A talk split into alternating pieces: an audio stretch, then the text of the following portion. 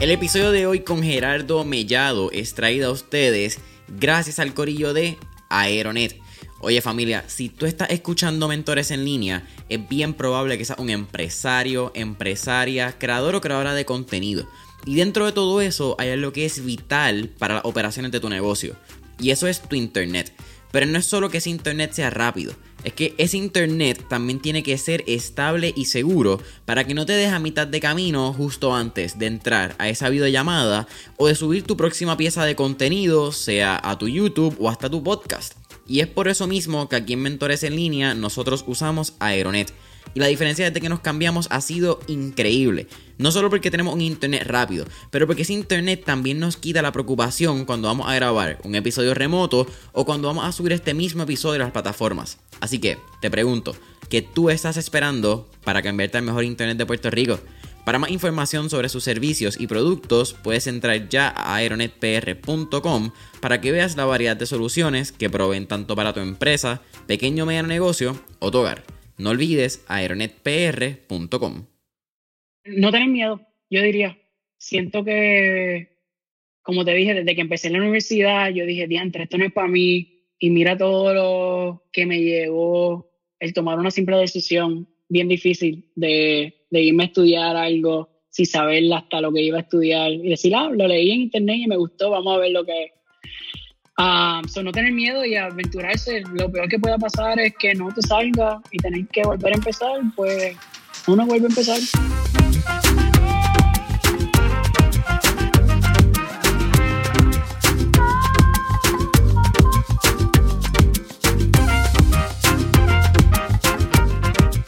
es la que hay familia? Mi nombre es Jason Ramos y bienvenidos a Mentores en Línea, un podcast donde hablamos con los empresarios e influencers responsables por las marcas más destacadas, para que así conozcas quiénes son tus mentores en línea. Y en el episodio de hoy me acompaña Gerardo Mellado, quien es Brand Director de CleanCourt, la empresa fabricante de productos de limpieza eco-amigables. Gerardo, ¿qué está pasando? Bienvenido a Mentores en Línea. ¿Cómo estamos? Gracias, gracias eh, por la invitación y por tenerme aquí para poder hablar un poquito de Clean y lo que hacemos. Nuevamente súper pumped y, súper agradecido. Oye, eh, agradecido por ti, como estábamos hablando ahí en el pre-podcast session. Sería súper difícil llevar a cabo mentores en línea sin ustedes, los mentores que, que hacen estas cosas posibles y, man, y que tienen estas historias que realmente proveen un valor a la audiencia. Historias que, que es quizás la historia de, la de nuestras historias. Eso es lo más loco, que nosotros las vivimos en un día a día y quizás no vemos la magia, no vemos esta, estas lecciones que cuando tú miras en retrospectiva es como, wow, sí, y ayudas quizás a crear el camino para otros emprendedores y visionarios, que es genial, así que nuevamente agradecido a ti. Claro está, claro está, y gracias. Era, vamos, vamos a hablar de tu infancia, que, que fue lo que no quise hablar porque me pareció bien curioso. Wow, nos vamos deep desde ya. Sí. Mira, eh, tú dijiste, y estábamos hablando en el pre-podcast session, estudiaste tu primer año, eh, entras como prueba eh, a la Universidad de Puerto Rico, recinto de Río Piedra. Y me mencionaste que tú estabas buscando la parte más creativa, lo más que te pudiese llevar a algo distinto. Pero tú hacías teatro de chiquito. Así mismo. Háblame de eso. Eh, pues mira, yo estudié mientras estaba en high school, hice el programa de cuatro años de Bellas Artes en Carolina. Eh, un programa súper bueno que me ayudó. Yo creo que soy quien soy hoy día gracias a ese pequeño programa que uno coge desde pantomima hasta improvisación, cuatro años cogiendo improvisación, eh, teatro, historia del teatro, etc. Y ahí, como parte de nuestro último eh, año, tuvimos que dirigir obras y parte del currículo teníamos que estar involucrados en backstage de la obra, escenografía, eh, luces, música, ¿entiendes? Porque es parte de tu dirigir. So, mi último año experimenté mucho con eso y me encantó más estar detrás de la, del escenario que en el escenario, so, me gustó mucho lo que era las luces, eh, el vestuario, como, como hay muchas otras maneras de uno contar una historia que no tiene diálogo. eso lo encontré mucho más retante que pararme en el escenario y decir par de líneas. Y pues por ahí fue mi línea. Eh, por ahí fue que empecé a buscar eh, cómo podría yo hacer algo así, pero como una carrera. Y pues, pues ya, o sea, cogí el College Board obviamente, eh, me aceptaron en la escuela de la Universidad de Puerto Rico, en Río Piedra, y entre, entre una cosa y la otra, yo que es lo más creativo que yo pueda estudiar, ¿entiendes? Además de maybe irme por teatro, quería tener eh, otra carrera, pero como te dije, no estaba 100% committed to teatro. So, quería explorar otra rama dentro de esa creatividad.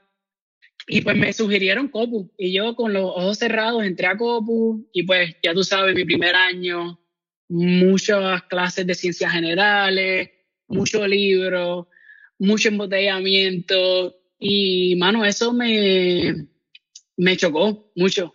En cierto momento hasta yo dije, wait, maybe la universidad no es lo que yo ando buscando, maybe la universidad no es lo que yo eh, pienso o lo que me han hecho eh, creer hasta ahora. Entré como un dark hole de eso, de yo, mano, esto no es lo que estoy buscando, esto no es lo que me prometieron, esto no es lo que yo quiero hacer por el resto de mi vida. Y me encontré en esa, entre la espada y la pared. Y pues seguí buscando eh, diferentes opciones, encontré en uno de estos Google Search que una cosa te lleva a la otra, una universidad en Nueva York, que presentaba un currículo bien interesante. Era diseño de exhibiciones y presentación visual. Y eso me llamó la atención, porque como te dije, lo linkeé con mi, mi, mi, mi experiencia en Bellas Artes y cortar historia. Y cuando leo sobre, sobre el currículum y, lo que las personas se desempeñan una vez hacen, estudian esto, pues estudian en, trabajan en museos, trabajan haciendo diseño gráfico, trabajan eh, creando eh, experiencias, eventos, y pues me fui por esa línea. Fue algo que me llamó la atención desde cero. No sé si recuerdas, pero ahí era cuando todo, todo este boom de pop-ups y de, y de experiencias eh, visuales, los museos estos que empezaron a salir, como el Color Story, este, luego salió Museum of Ice Cream, pues pues era la cuna de todas esas experiencias y a mí me pareció algo súper eh, que di, que di en lo que, en lo que era, ¿entiendes? Es como, como tú montar eh, la obra de teatro que tanto me gustaba, pero en espacios reales. Y pues, esa fue mi, mi línea de estudio por el que me fui en Nueva York. ¿Qué te dijeron tus papás y tus amigos cuando tú le dijiste, mira Corillo, me voy de Puerto Rico, para el carajo la Yupi, me voy a estudiar lo que a mí me apasiona? Pues, pues fue un poco fuerte, no te, no te, no te miento, obviamente mis mi, padres son súper supportive y, y, Nueva York siempre eh, ha estado bien cerca a nuestra familia. Nosotros teníamos, teníamos familia en Nueva York, yo, yo pasaba los veranos allá, etcétera. Pero yo, yo siempre dije también que iba a terminar estudiando en Nueva York, pero ellos siempre pensaron como dicen por ahí, no es lo mismo llamar al diablo que verlo venir. Ellos siempre pensaron que yo siempre, simplemente lo decía porque me gustaba. Una vez yo tomé la decisión y dije, bueno, pues esto es lo que voy a hacer.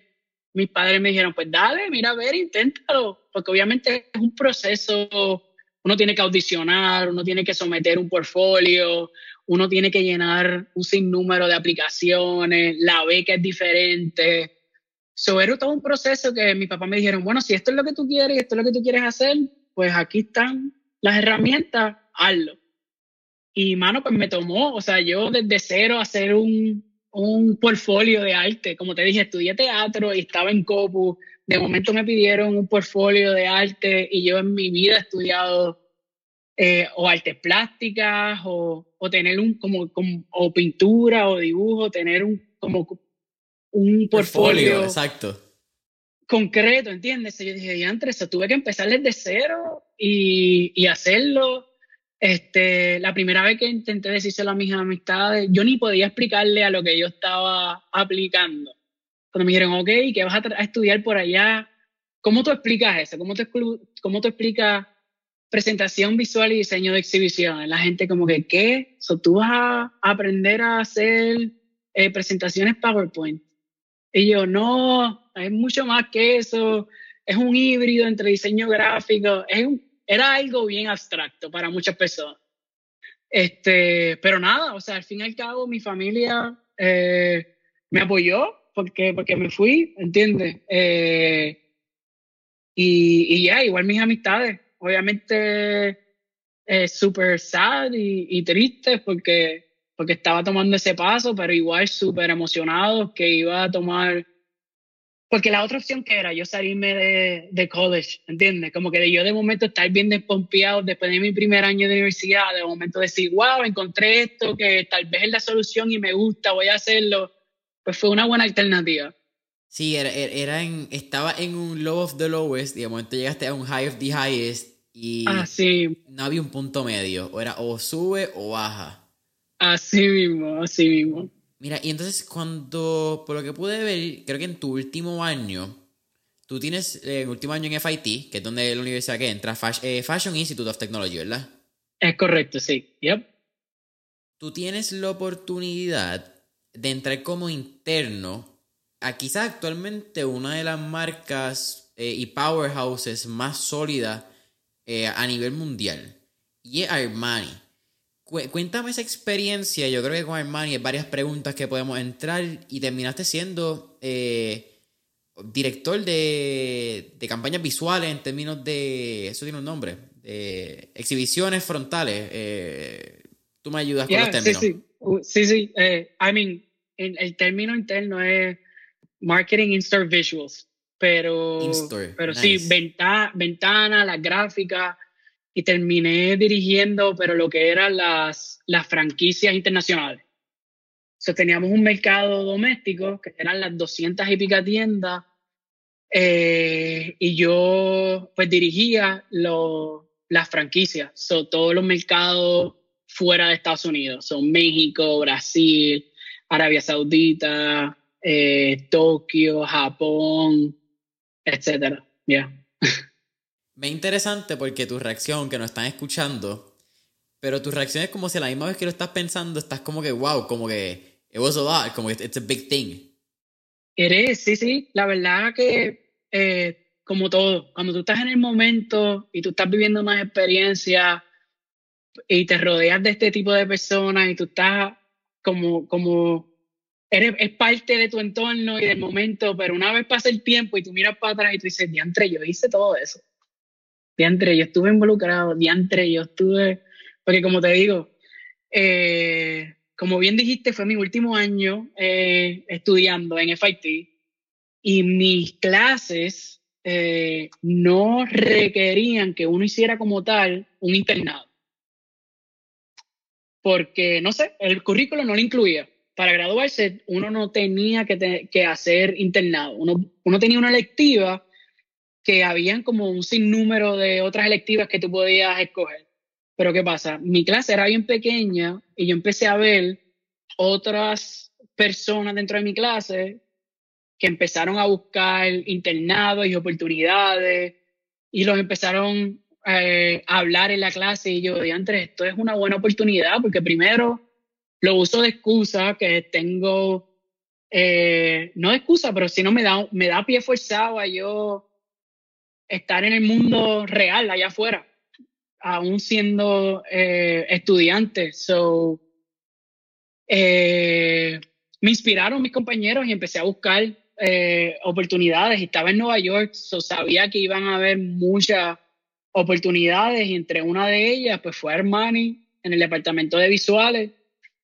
gracias a Dios era algo con lo cual yo estaba estudiando y tenía experiencia en todo lo que me estaban pidiendo, pero, pero me encantó, como te digo, no es una, es una cosa bien diferente uno tal vez sentarse detrás de una computadora y coger clases de, de diseño gráfico y, y maybe crear un proyecto, una presentación 360 y tú tener a estar eh, ejerciendo eso, pero para el mundo real, ¿entiendes?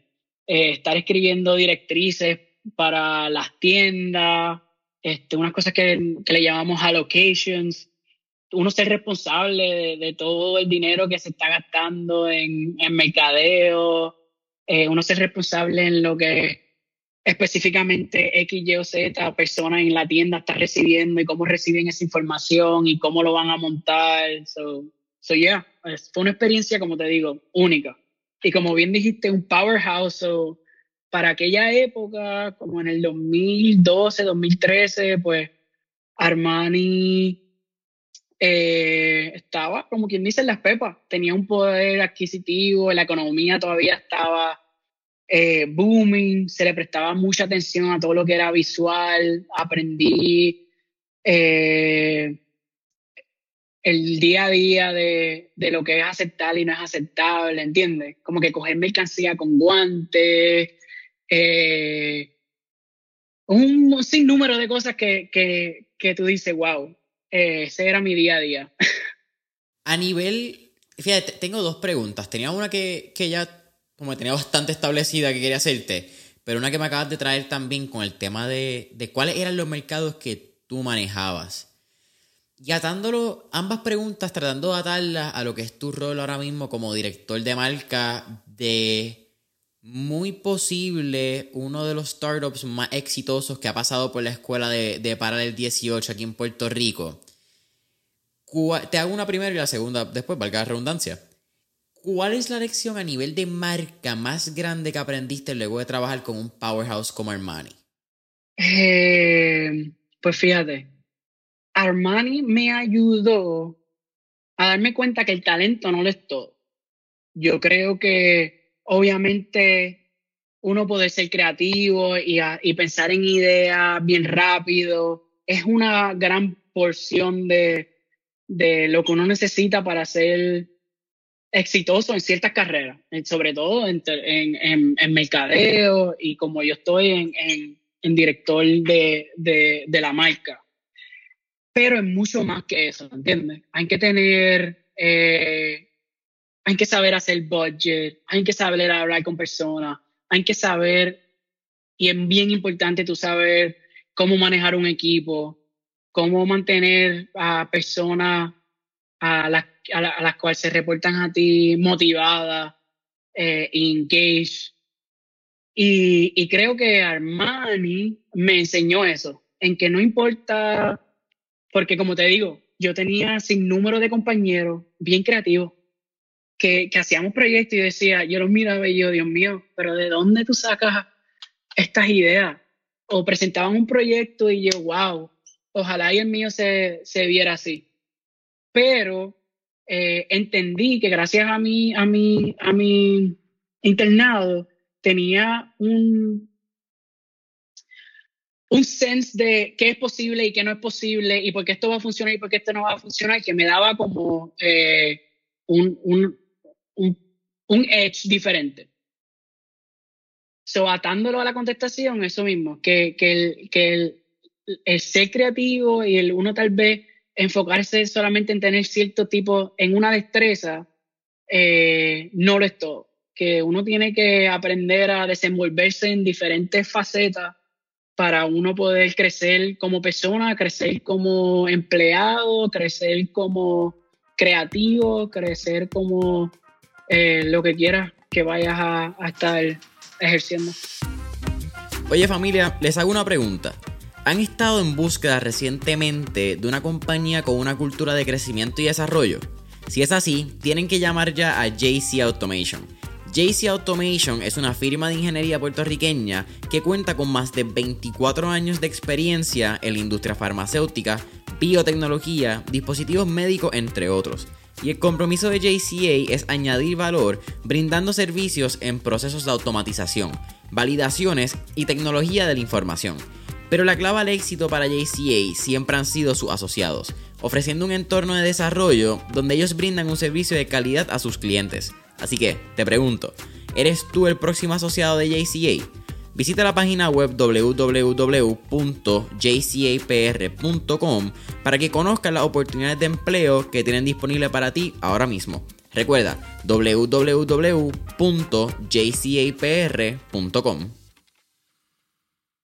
Tú mencionaste que tú tenías en control mercados como México, Brasil, Arabia Saudita, Europa, etc. Y desde el punto de vista de branding hay un elemento interesante que es la cultura. Y yo creo que la cultura influye mucho en, en cómo tú estableces una marca en distintos países. Porque la moda que hay en Arabia Saudita o en un país como Marruecos, pues claramente no es la misma que se utiliza en México y mucho más Brasil, que yo creo que Brasil es, dentro yo creo de todo Latinoamérica, Brasil es el más woohoo y el más algarete que a veces se van. Eh, así que, ¿qué te enseñó esa experiencia de poder trabajar en distintos mercados? ¿O cuál es la enseñanza que al día de hoy todavía utilizas en cómo estableces una marca cuando vas a crecer en esos mercados, en un mercado distinto al, tuyo. Claro, sí, y como te digo, creo que como tú bien dijiste, eh, ahora, ahora que lo pongo en perspectiva, me doy cuenta de dónde es que, de dónde es que sale todo esto, porque como, como tú dices, no para nada eran iguales, eran mercados completamente diferentes. Y si yo te digo algunas de las cosas que teníamos que hacer, yo estaba encargado, cuando, para hacértelo bien fácil, nosotros tenemos una temporada que va a salir, qué sé yo, este verano 2023. Exacto. Tenemos unas piezas claves para verano 2023 que es X, Y o Z. La camisa roja, el pantalón, whatever. Nosotros obligamos a todos los mercados comprar, comprar esos, esas diferentes piezas porque van a ser key para esa campaña y cuando nosotros sacábamos la ropa que íbamos a retratar para esa campaña, pues obviamente incluíamos esas piezas porque sabíamos que eran piezas universales que las tenían todo el mercado. Pero suena bien bonito y blanco y negro, pero la realidad es que no siempre era así. Porque como tú bien dices, eh, por ejemplo, Perú está eh, un season atrasado, eh, cuando aquí es frío, en otro lado es calor pero todo se corre al mismo tiempo. So, la realidad es que uno tenía que jugar con estas cosas y estas piezas. Tal vez nosotros escogimos, por ejemplo, para verano queríamos un traje de baño que era eh, chinita fosforescente, pero no podíamos usarlo porque en Brasil estamos en yo no sé qué, ¿entiendes? O So, teníamos que ser súper creativos y jugar con esas piezas y jugar con esas imágenes y cambiarlas. En Arabia Saudita teníamos leyes eh, por el gobierno, por muchas cosas, no podíamos enseñar, teníamos que eh, nosotros, los diseñadores gráficos, editar ciertas imágenes, no se podían enseñar cleavage, no se podían enseñar cuellos en ciertas tiendas, teníamos que, por encima de las fotos que ya teníamos, cambiarlo yo creo que me ayudó a ser un poquito más estratégico en, cuando estábamos planeando las fotos. Eh, yo decir, pues suena bien que escojamos esta traje baño, pero acuérdate que maybe necesitamos este suéter para ciertos mercados. Y aprendí que pasar un poquito más tiempo en el pre-planning, como le dicen, o, o uno organizando ciertos shoots o ciertas piezas, al final te ahorra tiempo y dinero, que no tenemos que gastar retocando, sacando esto, lo otro.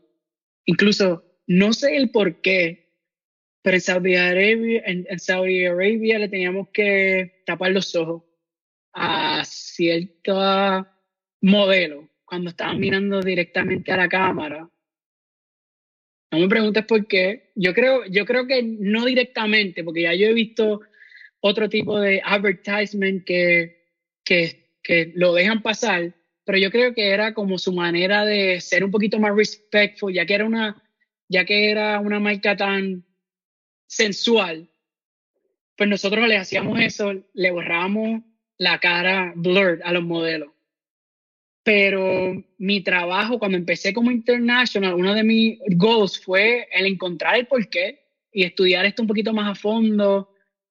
Y descubrimos que si ellos tienen gafas en las fotos, pues no hay que, no hay que blur. So, de ahí en adelante, pues empezamos a incluir gafas en los shoots específicos para esa tienda. So, so yeah, este, como te digo, me ayudó a a ser un poquito más strategic, estratégico cuando, cuando estemos pensando en proyectos para al final no perder tanto tiempo y, dinero editando, cambiando cosas al final.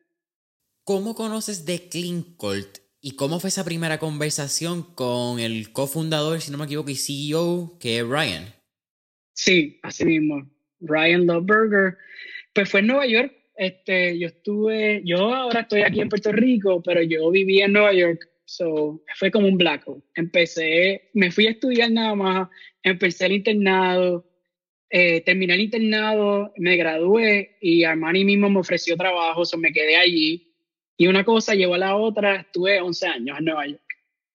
Este, pero entre mis movidas de carrera, después de Armani, empecé con una compañía eh, que, que fabricaba visuales. So, eh, empecé a hacerle el mercadeo con ellos, empecé a diseñar los, los booths para convenciones, bien chévere. Eh, porque aprendí mucho de maquinaria, de materiales, porque literal trabajaba en la fábrica, diseñando para ellos, pero era una fábrica.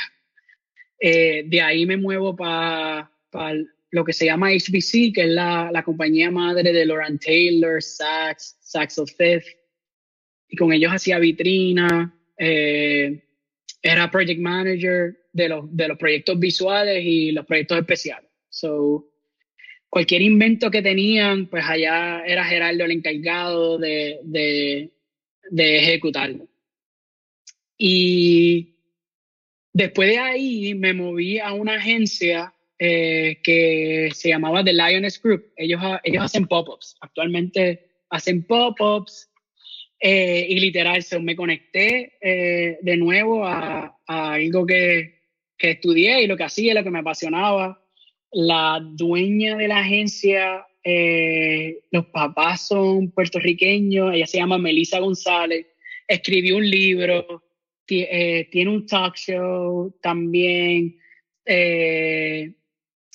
me, me inspiraba mucho. Desde que la conocí, yo, wow, ella es alguien que ha cogido esta carrera y la ha hecho suya y hace lo que quiere, hace consulting, tiene una agencia y estuve trabajando con ella eh, un año hasta que conocí a Ryan eh, y conocí a Clean Y literal fue lo que por ahí dicen serendipity, estar en el lugar preciso, en el momento preciso. Ya yo me venía eh, gustando la idea de maybe regresar a Puerto Rico. Cumplí mis 10 años en, en, Nueva York y yo dije, ok, ¿hasta cuándo? ¿Qué es lo que vamos a hacer? Porque yo siempre, yo siempre supe que quería regresar a Puerto Rico. Eh, mi familia está acá, yo soy bien close con mi familia. Puerto Rico, siempre que yo venía de vacaciones se me hacía tan, tan difícil regresar. Eh, y es por eso mismo, es porque Puerto, eh, Nueva York es bien, se, se, volvió en mi, en mi lugar de empleo. O sea, yo siempre estaba trabajando 24/7. Eh, mientras más tú ganas, más tú gastas. Y se volvió en un círculo vicioso. Y yo dije, mano, eh, ya voy a cumplir mis 30, ya yo quiero tener una familia, empecé una relación súper estable él también es de Puerto Rico.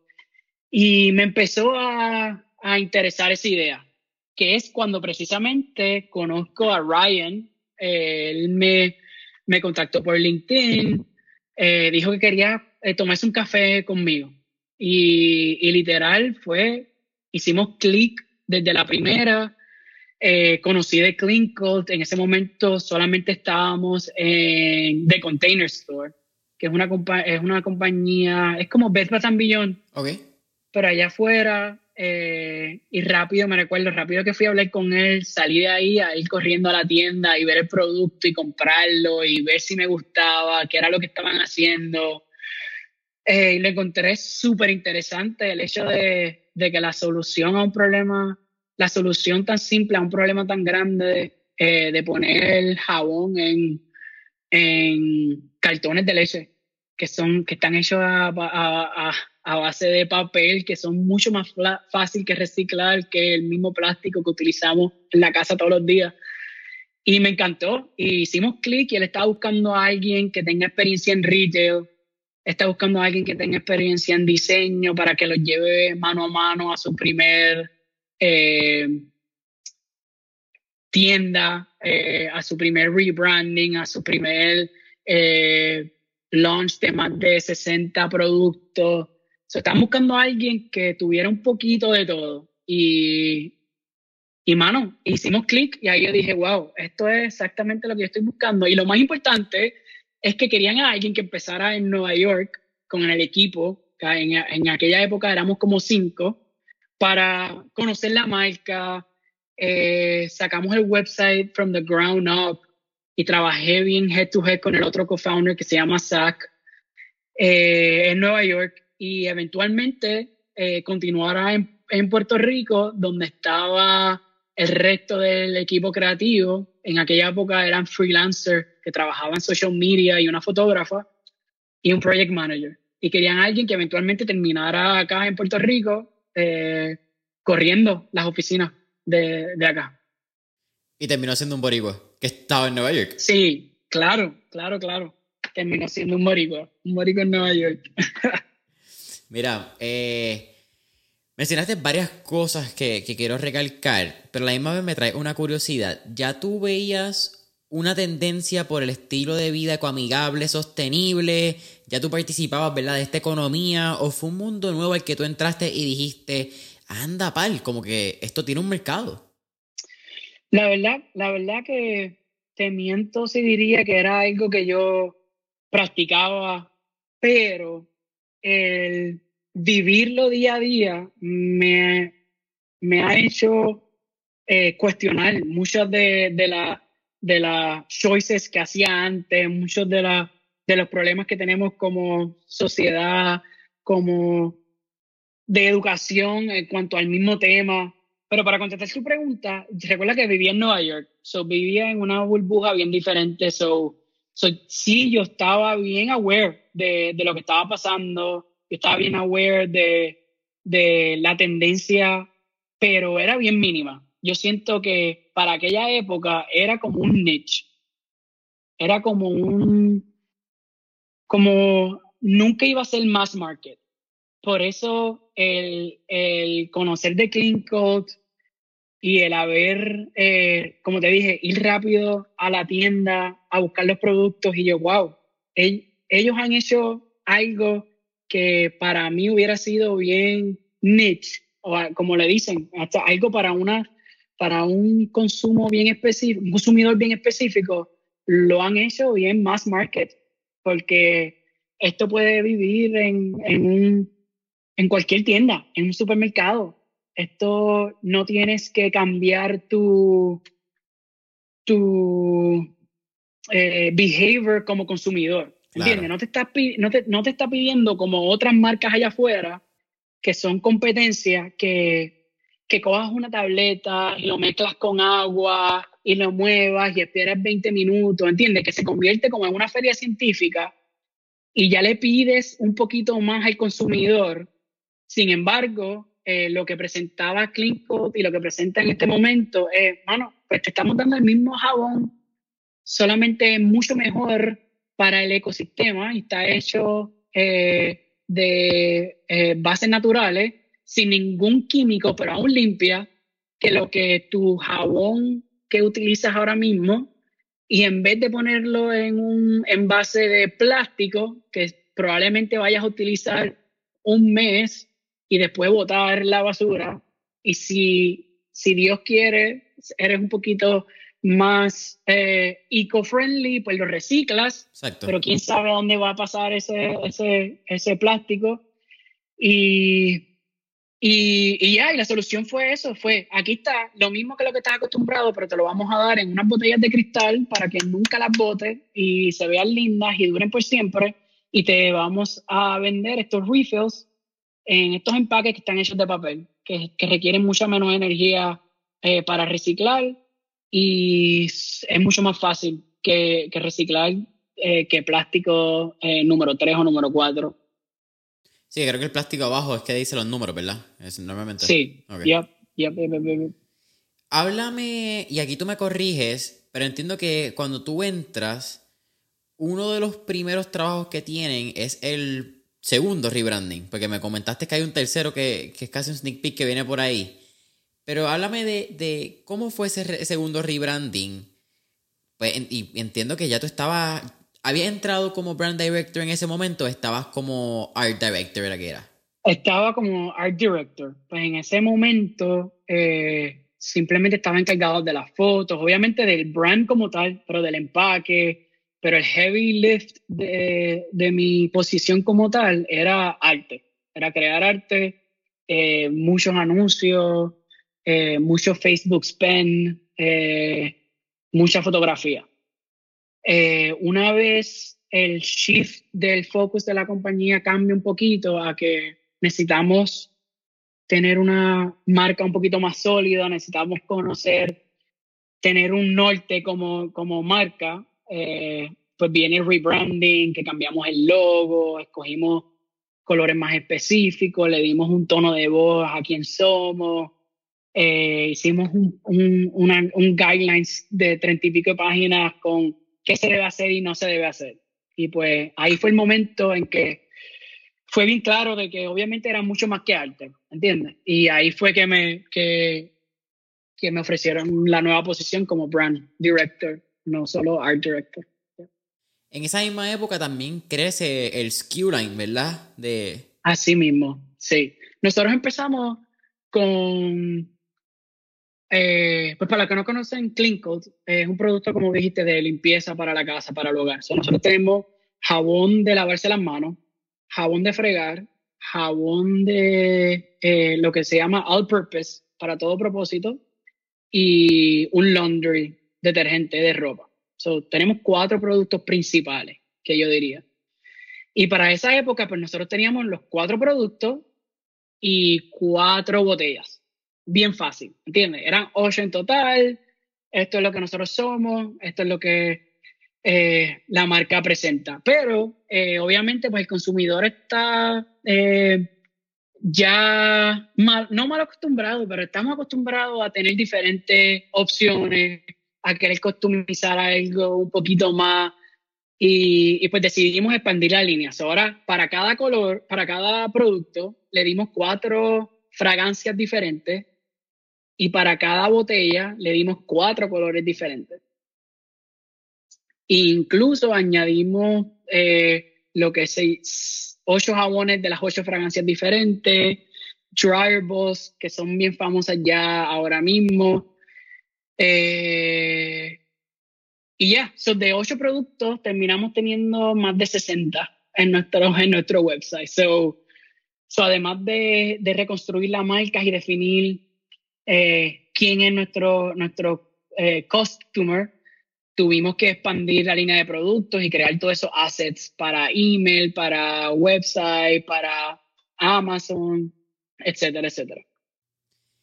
Vamos a hablar, y, creo que me interesa hablarte también del, de la posición que tiene Clean como marca. Porque si hay algo que hay que mencionar es que Clean eh, yo creo que en medio en Estados Unidos es bien común hablar del D2C, Direct to Consumer. Eh, en Puerto Rico creo que se ha quedado como e-commerce. Eh, e-commerce. Sí, El, el, D2C nunca llegó realmente acá a Puerto Rico como, como término, en mi opinión.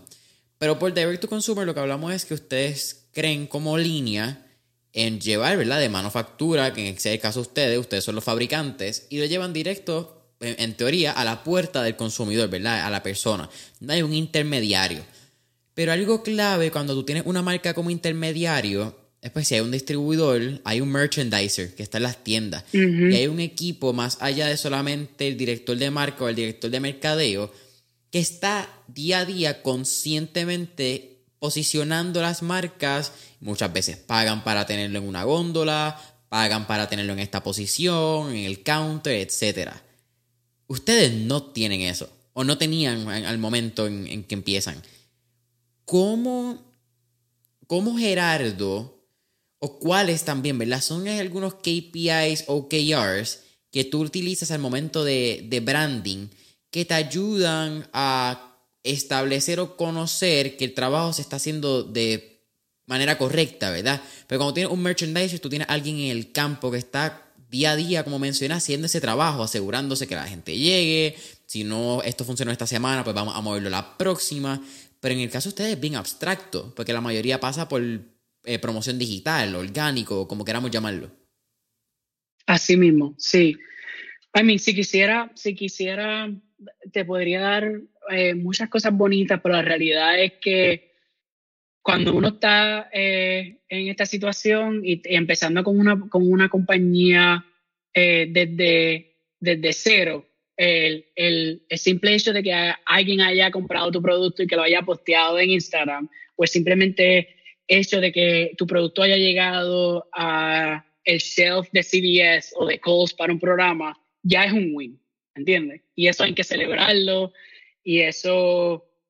Eh, para, para muchas de las personas en nuestra compañía eh, valía mucho más de lo que, de lo que cómo se veía el producto. Para mí no tanto. Yo siempre estaba cringing cuando veía fotos y habían cosas viradas y habían botellas al lado de otras botellas eh, que no deberían haber eh, ido, pero, pero nada, este, es, es, diferente, porque cuando, como tú bien dijiste, nosotros empezamos como directo al consumidor, so es bien fácil uno controlar cómo tú te ves, porque tú controlas tu, storefront, que es tu website, tú controlas tu advertising, que porque es lo que tú estás poniendo allá afuera, eh, tú controlas lo que posteas en social media, tú controlas eh, qué otras personas que te siguen van a ver, si tú le quieres dar reshare o no, ¿entiendes? So, cuando habían malas experiencias, pues se resolvían tal vez tras bastidores o, tal vez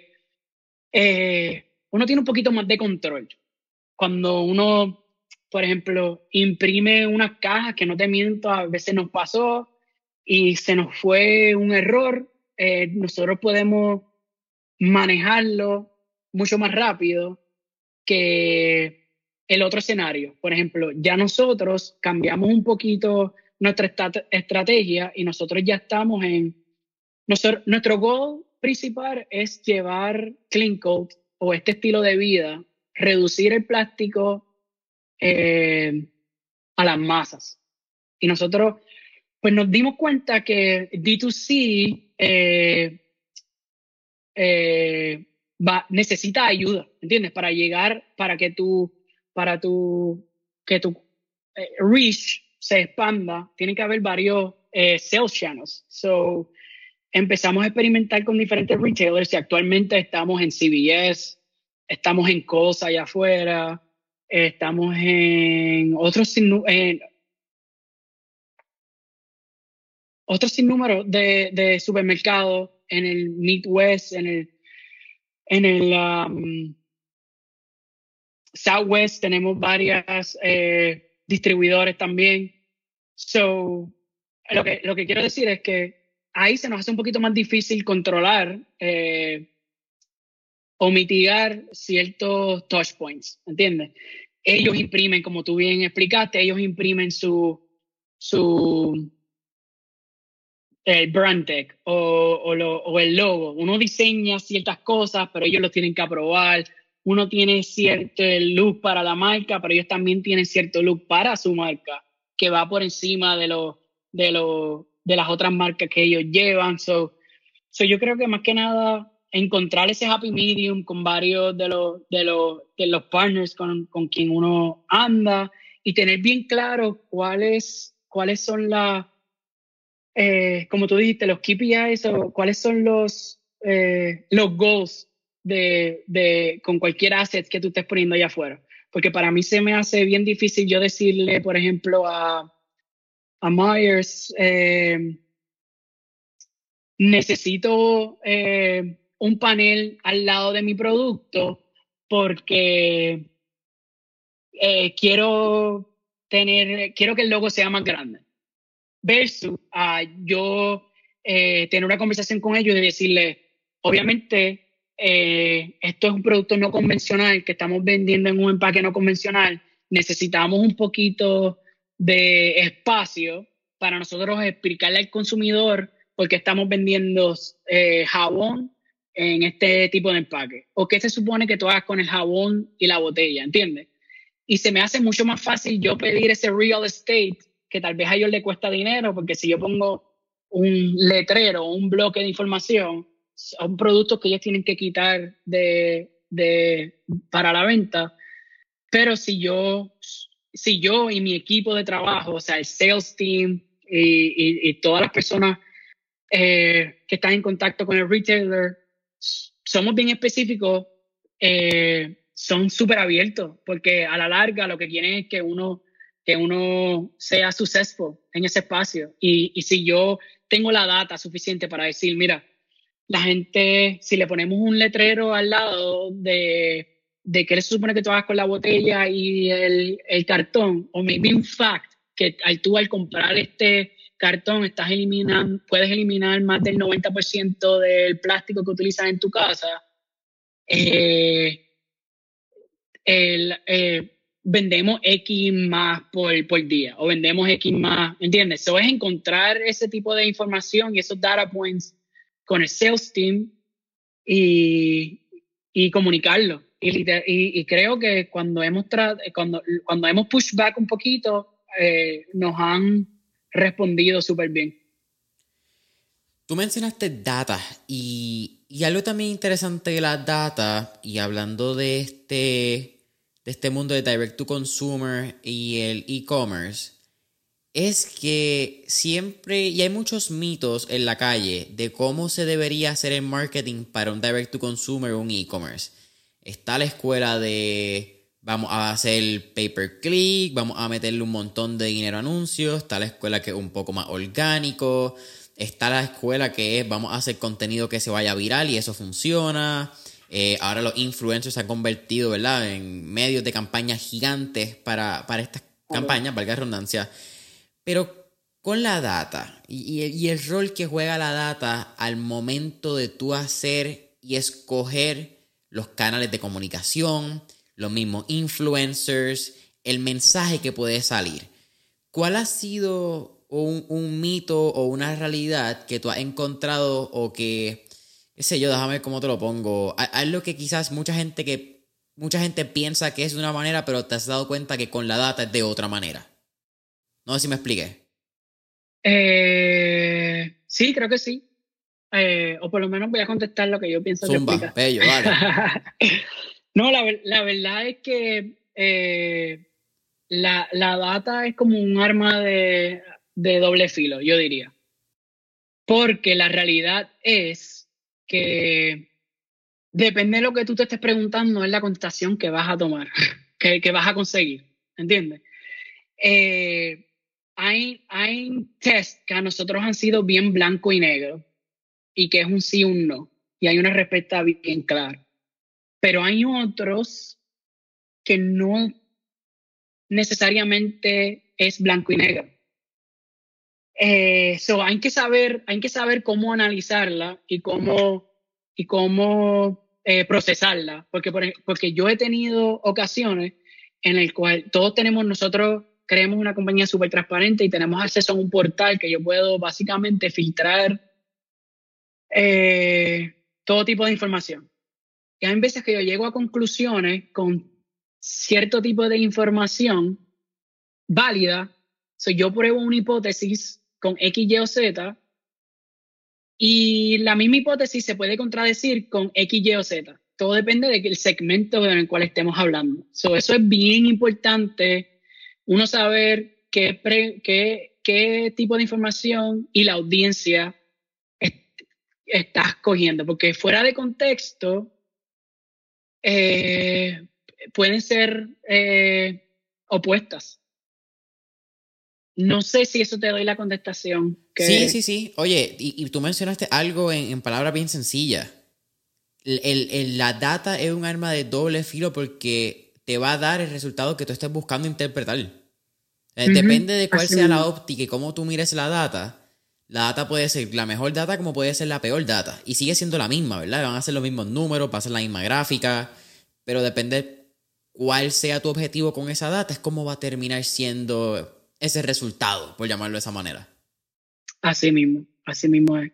y pero nada, que es bien, es bien necesaria. O sea, tú ahora mismo tú no puedes, tú no puedes ni deploy un Facebook ad sin tener un target audience y tener, eh, tener audiencia bien definida. Eh, y para todo eso necesitas data para tú poder, ¿entiendes? Porque si no vas a estar eh, botando el dinero. Vas a estar haciendo un research and development eh, a, la hora que vas a estar quemando chavos como si fuese divertido. Así, así mismo. So, so yeah, para, cierta, para cierto tipo de, de, de proyectos o de bien importante, pero para otros, pues hay que, hay que saber cómo discernir de ella. Tú hablaste de segmentación de mercado y cuál es tu audiencia. Yo creo que eso podemos atarlo, Gerardo, con tu experiencia en Armani. Entendiendo que la segmentación del público y, el, y la audiencia de Armani es una audiencia muy particular. Es una audiencia donde tú puedes hacer el, el marketing más abierto y más general posible con un high luxury brand. Pero al fin y al cabo, tu target va a ser y el, mercado de consumidor no es ni siquiera tu target market. El consumer market es un 1%, 2%, 5% buscando una tasa de conversión altísima al día de hoy. ¿Qué te enseña eso al traducirlo a un mercado como Clean Cold? Que es un mercado también extremadamente general, ¿verdad? Porque son productos de limpieza eh, yo esperaría que la mayoría de las personas que están escuchando este podcast mm. utilicen este tipo de productos, por lo menos las manos. por la las manos. Sí, o por la ropa. No, tiene que ser. No tienes que usar ni el all purpose, ni el dishwasher. Dame las manos y dame la ropa. Pero a la misma vez es un producto que tú sabes que el consumidor ideal no necesariamente el mismo consumidor de una marca líder, para no mencionar aquí, e, ese mismo consumidor, pero necesariamente en ese mismo early adopter, vamos a llamarlo de esa manera. Es quién va a adoptar esta, esta cultura organizacional más que nada, que yo creo que algo ustedes brindan. Porque tú mencionaste algo, no cambia el procedimiento. Ustedes no están pidiendo al, al consumidor que tenga una feria científica en su casa, como mencionaste. El mismo procedimiento, el jabón tú lo metes en una botella, que ustedes tienen una botella de cristal para que puedan seguir reciclando, la otra la bota, al igual que siempre, y sigues con tu día a día. ¿Cómo, has pregado esa segmentación de mercado ¿verdad? al cliente ideal? ¿Cuál ha sido el reto más grande? Vamos a llamarlo así. Pues yo creo que el, reto más grande fue, fue salir de esa mentalidad que acabas de mencionar, de tratar de buscar un cliente ideal.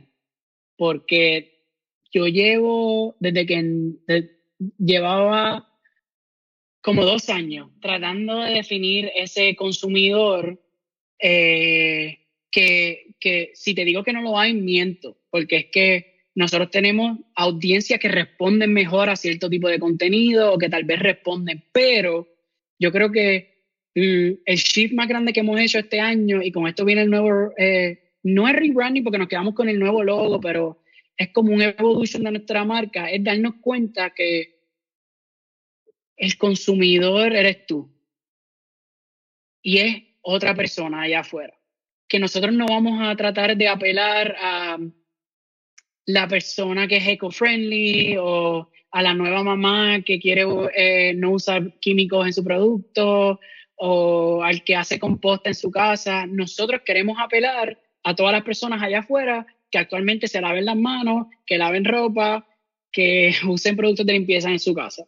Y yo creo que ese fue eh, más grande porque como mencionaste, con Armani era totalmente lo opuesto. Yo, nosotros estamos tratando de crear un un estatus social o tratando de crear como que este tipo de de can sit with us look o, o este tipo de exclusividad exclusividad mm, cuando en Clean Code queremos totalmente lo opuesto. Es decir, como que no, no necesitas ser, no necesitas lavarte la boca con, con cepillos de bambú para tener estos productos en tu casa, básicamente, ¿entiendes? Como que queremos romper ese niche a que sinceramente tú puedes eh, impactar en el mundo en el que estamos viviendo, puedes impactar eh, tu, tu, footprint que estás dejando, que le vas a dar a tus hijos con un simple switch. Sin, simplemente, o sea, piensa volviendo al líquido de fregar, como que piensa que tú estás comprando algo que va a durar por cientos de años por algo que tú vas a utilizar nada más que un... ¿Cuánto te dura tu jabón de fregar? Como un mes, un poquito menos. Ya.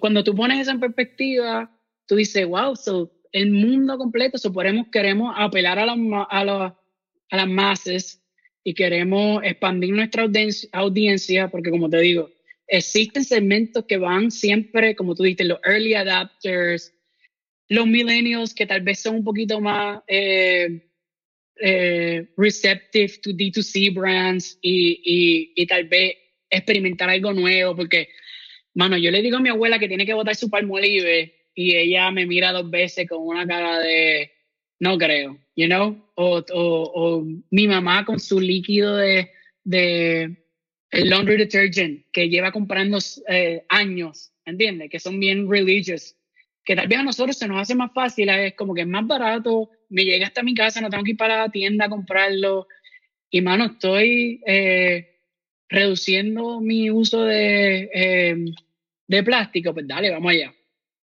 So, que van a haber esos segmentos que sí responden diferente. Y tal vez esos son los segmentos que nosotros, pues, como tú dices, para no estar eh, quemando dinero en ciertas plataformas, pues son los que, los que tratamos de target en esas plataformas, pero como marca, eh, todas las decisiones que vamos a tomar de este año en adelante es para apelar a ese consumidor masivo, a las masas. Acabas de mencionar este año y cómo cambia el, panorama. Cabe mencionar que el panorama cambia bastante este año con una serie B que levanta Clean Code, que tú me corriges, pero entiendo que fue por 25 millones de dólares la serie B. Así es, así es. ¿Cómo es? Te hago dos preguntas y te hago corridas porque yo creo que pueden ir de la mano. Uno, ¿cuán cuán psicodélica es la experiencia para Gerardo ver de una marca que fue un startup, que sigue siendo un startup, pero que acaba de levantar un round de serie B, que es bien raro, ¿me entiendes? Pocas compañías llegan a, serie A, menos llegan a serie B. Y segundo, ¿cómo cambia el rol de Gerardo entendiendo el rol, cómo cambia el rol de Clean como marca también, ¿verdad? Entiendo que 25 millones te abren a no solamente a una gama de nuevos inversionistas que hay que responder, sino también a una nueva cantidad de, fondos que pueden utilizar para seguir expandiendo no solamente la línea de productos, pero también el posicionamiento de la marca en medios tradicionales, las campañas en medios tradicionales o con otros influencers, etc. Asimismo, como tú dices, abre eh, la puerta a muchas otras oportunidades que tal vez antes teníamos que pensarlo dos veces. Eh, pero como, como bien dijiste, ahora respondemos a muchas otras presiones externas, además de la compañía. So, eh, sí, sí hay un fondo más grande detrás de esta serie de inversión, pero sí hay una responsabilidad mucho más grande, ¿entiendes? So, el por qué y el ROI de todas las decisiones que nosotros tomamos eh, tiene que estar bien presente ahora más que nunca. Y es un challenge porque como tú, cómo, cómo tú, y, esta, y si tú tienes esta respuesta, me la, me la contesta, porque yo creo que desde que llevo en la industria, todos estamos buscando esta contestación.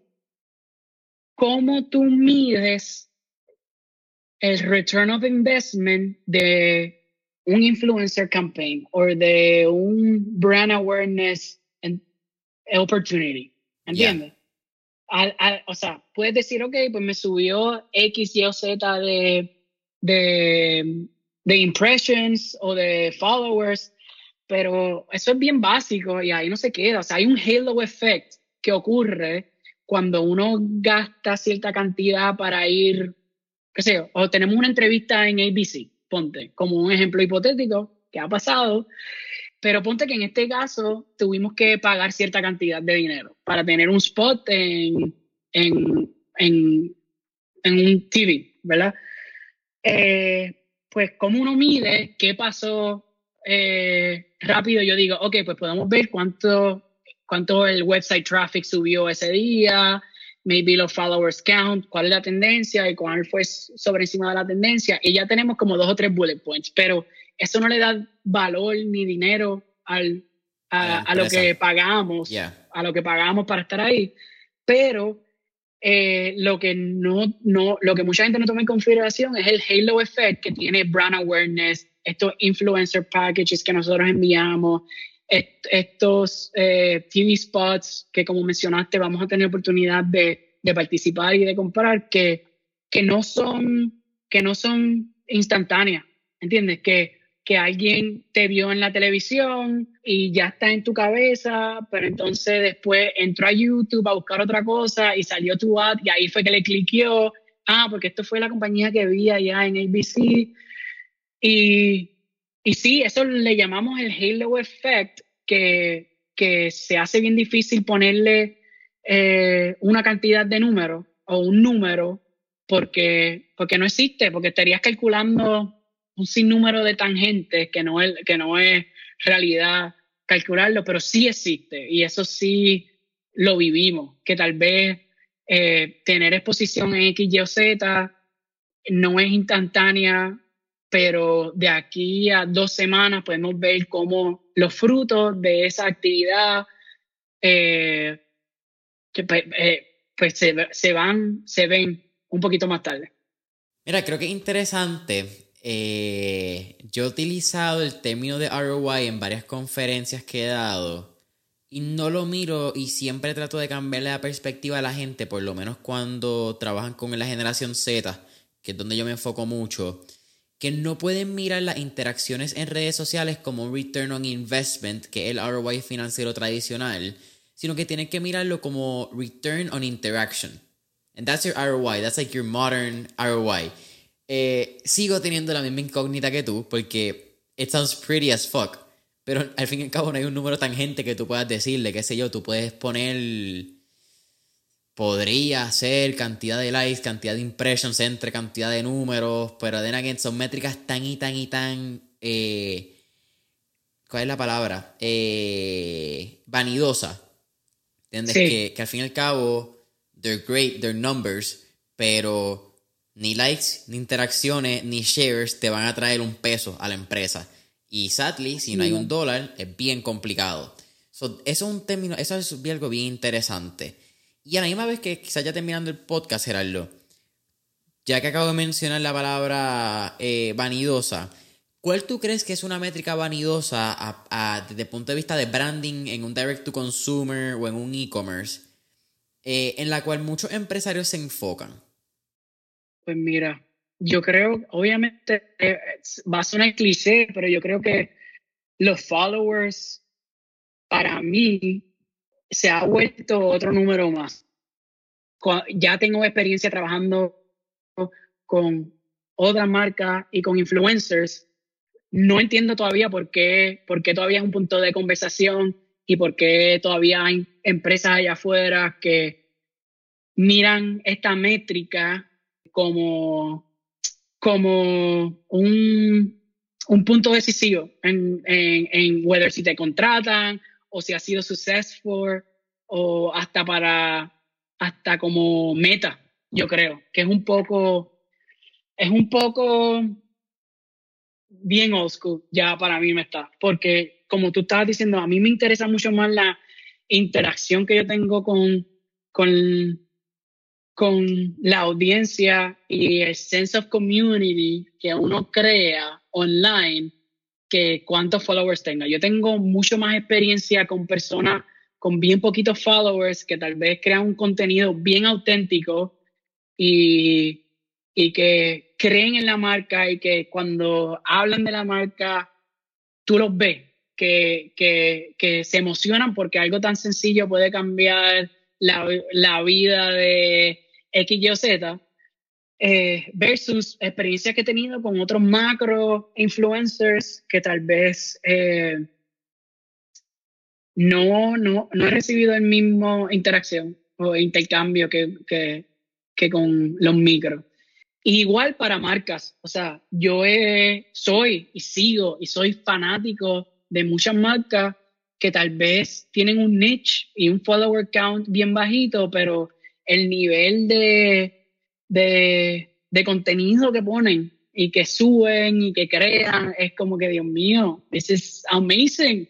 mucho mejor que, que muchas otras marcas allá afuera que, tal, que están de decoración y que tal vez rely en que ya son, ya las conoce mucha gente para otro tipo de cosas. yo creo que si algo me gustaría borrar del vocabulario, no de vocabulario, pero de tema de conversación y maybe tema de eh, negociación, eh, los followers, como que yo, yo creo que tú tener un sentido de comunidad e interacción con tu público es mucho más importante. Boom. Y tú lo mencionaste más que bien con el ejemplo de los micro y los macro influencers. Eh, número no necesariamente va a equivaler a cantidad de compras ni a cantidad de, interacción que te retorne Es, esa promoción pagada, porque al fin y al cabo un influencer sigue siendo una promoción pagada hoy en día. No necesariamente tiene que ser por dinero que tú le des, pero si tú le estás enviando un care package que tiene 100 dólares, tú tienes un, costo de producto, ¿verdad? En, este eh, vocabulario de contabilidad, tu cost of goods sold sigue siendo X. Y es bien importante que, que tengamos eso en cuenta. Así mismo. Mira, Gerardo, para mí ha sido un absoluto placer tenerte aquí en Mentores en línea. Siempre al final hacemos cuatro preguntas de fuego, así que vamos por encima. Ay, Dios mío. Eh, Dale. Yo creo que la 1 y la 2 son las más preocupantes. No te preocupes, en verdad. Mira, la primera. Si tenemos la oportunidad de estar en la película Back to the Future y tener un DeLorean frente a nosotros, ¿a qué época, década o periodo histórico te gustaría ir y por qué? Wow. Ah, son muchos. Eh, pero, eh, wow, estudié en New York y soy bien fanático. Studio 54, creo que me encantó. Eh, wait, Studio 54. Yes. Este, y me hubiera encantado poder ir. Creo que fue la cuna de un montón de gente súper talentosa. Este, este, era una discoteca. Y obviamente eh, Andy Warhol, eh, ¿quién más? Este, pues RuPaul hacía sus shows allí. Y siento que para el, el, mundo en el que me destaco, hubiera, hubiera estado cool haber sido parte y haberlo visitado. Mira, tú estás hablando de Studio 54 y yo a la misma que tú estás hablando estoy aquí leyendo de él. No tenía idea idea, Geraldo, la cantidad de personas que, que hay en esta lista y para mencionar algunos, eh, no tenía idea de, había escuchado el nombre de Studio 54 me tenía como que it, was a top of mind name. Pero nombres como Woody Allen, David Bowie, Salvador Dalí, Rick Flair, el luchador, eh, Victor Hugo, eh, Michael Jackson, Mick Jagger, Bruce Jenner, Elton Jones, eh, y la lista sigue, pero wow, wow, wow.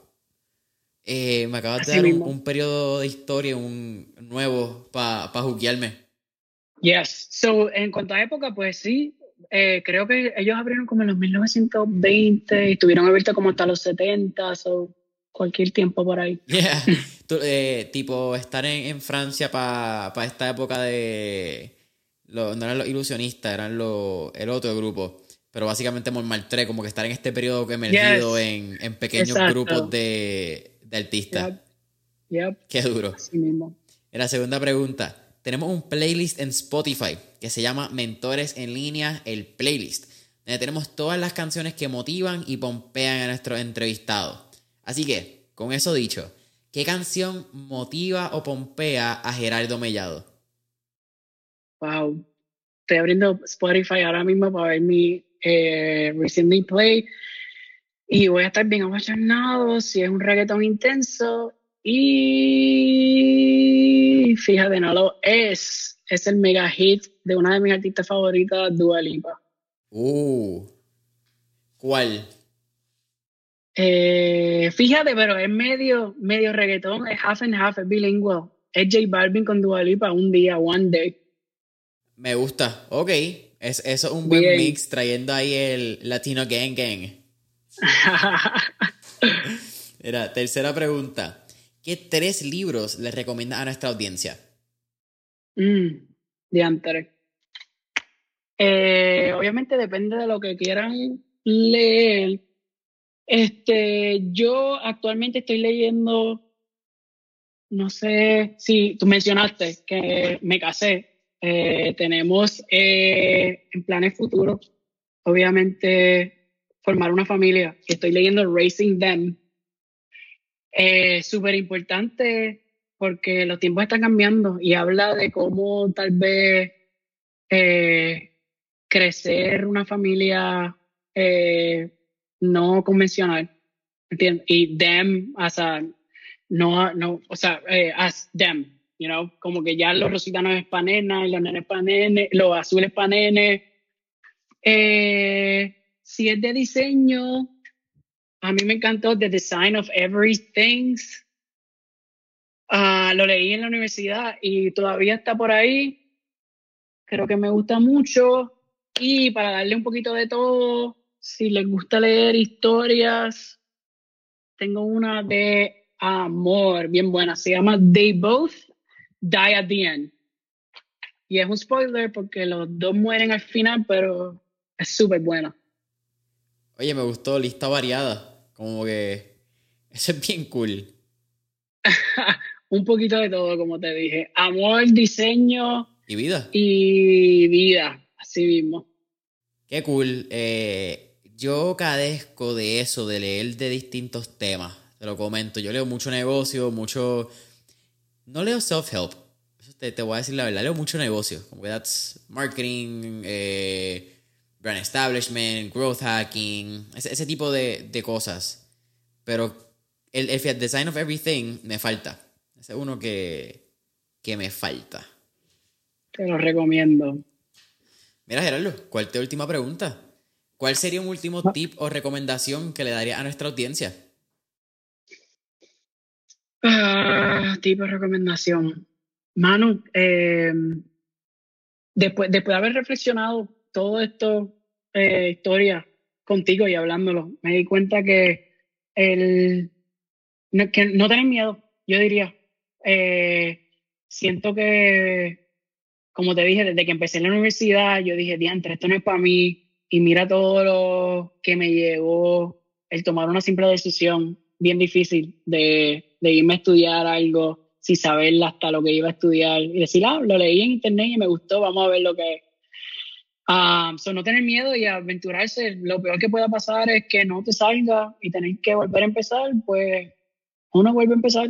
Este, yo creo que, que las oportunidades hay que aprovecharlas, así que no tener miedo a, no tuve miedo a mudarme para afuera, no tuve miedo a regresar para atrás, no tuve miedo a ir a la entrevista, no tuve miedo a ir a tomarme un cafecito con Ryan, ¿entiendes? So, yo creo que, que confiar en ti y en tus habilidades y, y que confíes en el proceso y decirle no al miedo.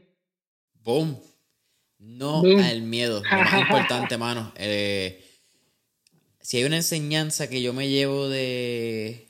o que tengo de mi viejo, porque todavía está vivo, gracias a la vida, es que los no son quizás momentáneos o los no son no a la idea, no a ti.